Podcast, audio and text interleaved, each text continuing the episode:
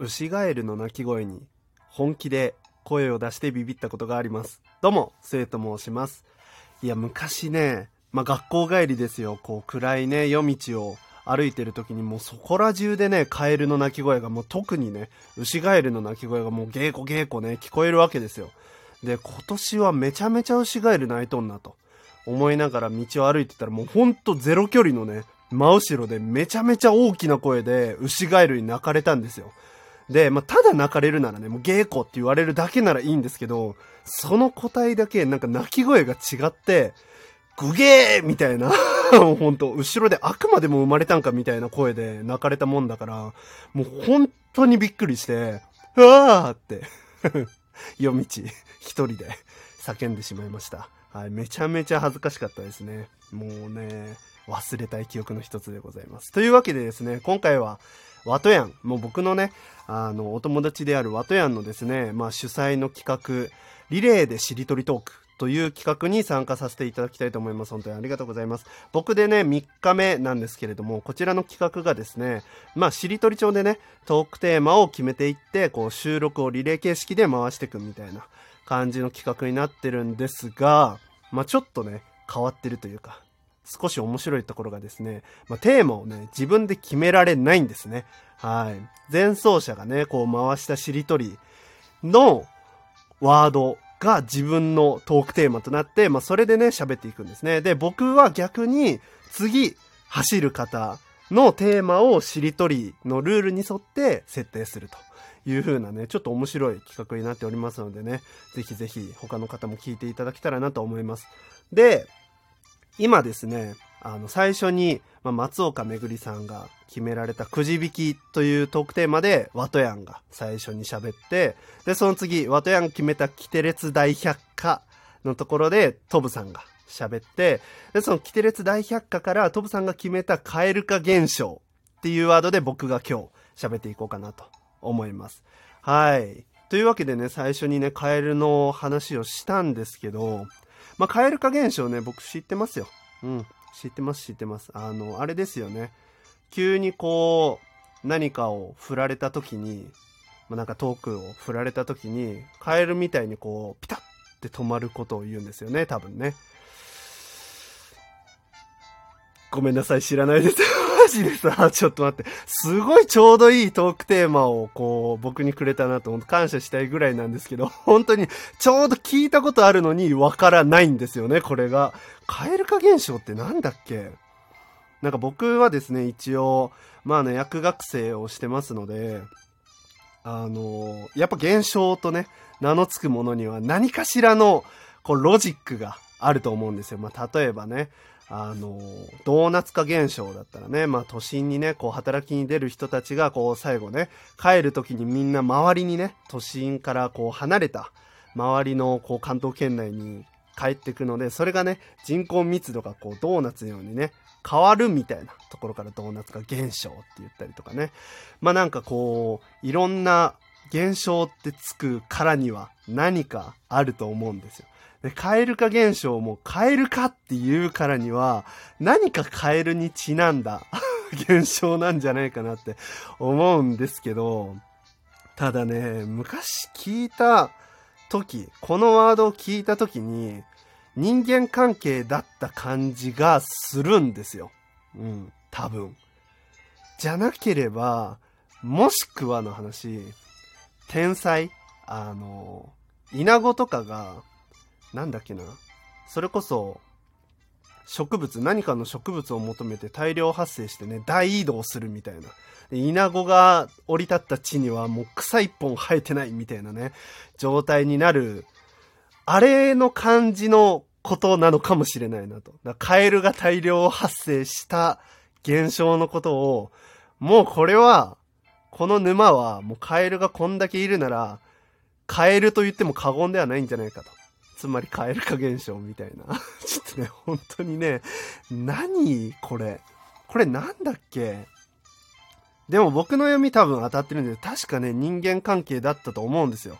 人間関係っていうか、その、何かこう、人と、一悶着、二悶着ある時に起こるやつだったと思うんですよね。あ ちょっとね、マジでわかんない。これね、わからんのをね、トークテーマにされるっていうのが多分一番醍醐味。で、そこで、どれだけ喋れるかっていうのがね、ちょっと進化を問われるトーク、なんていうトーク力が 問われるところだと思うんですけども、僕ベテランでも何でもないですから、本当に。こう、わからんやつを言われても、わからんしか言えんのですよ。しかも僕に関しては、あのー、僕のね、ライブとか、こう、過去のトークとか聞いてくださる方ならわかるんですけど、あの、ヤンキーに、ほんとすえ、なんだろう、一般教養薄いよねって。ヤンキーに言われたことあるぐらい、僕ですね、ほんと勉強しかしてこなかったたちなので、何をね、隠そう。わからんのですよ。言葉が。ほぼほぼ。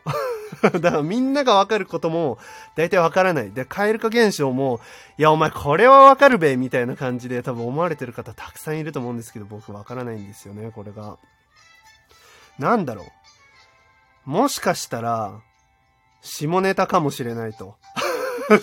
そこの可能性も加味しつつ、行きたいところ、いや、何をね、こう、トークテーマとしてくださるかわからないので、まあ違うと思いますよ。もちろんね、トブさんが下ネタを言う方っていう言い方をしてるんじゃなくて、純粋にね、その、いい塩梅を選ぶがゆえに、実は下ネタみたいなパターンもあるかもしれないので、そのよくね、こう、反応がない人をマグロって言うじゃないですか。マグロって。だからそれと一緒で、そのマグロだとちょっとかわいそうだな、みたいな。マグロって結構、ね、ずっと泳いでないといけないし、止まったら死ぬみたいにね、言われてる魚なので、まあ、それは、ちょっとかわいそうなんじゃないか。じゃあカエルにしてあげよう、みたいなところかもしれないですしね。そうだな、カエルって何がある？まああの、僕がカエルに持つイメージって、かわいい、かわいい。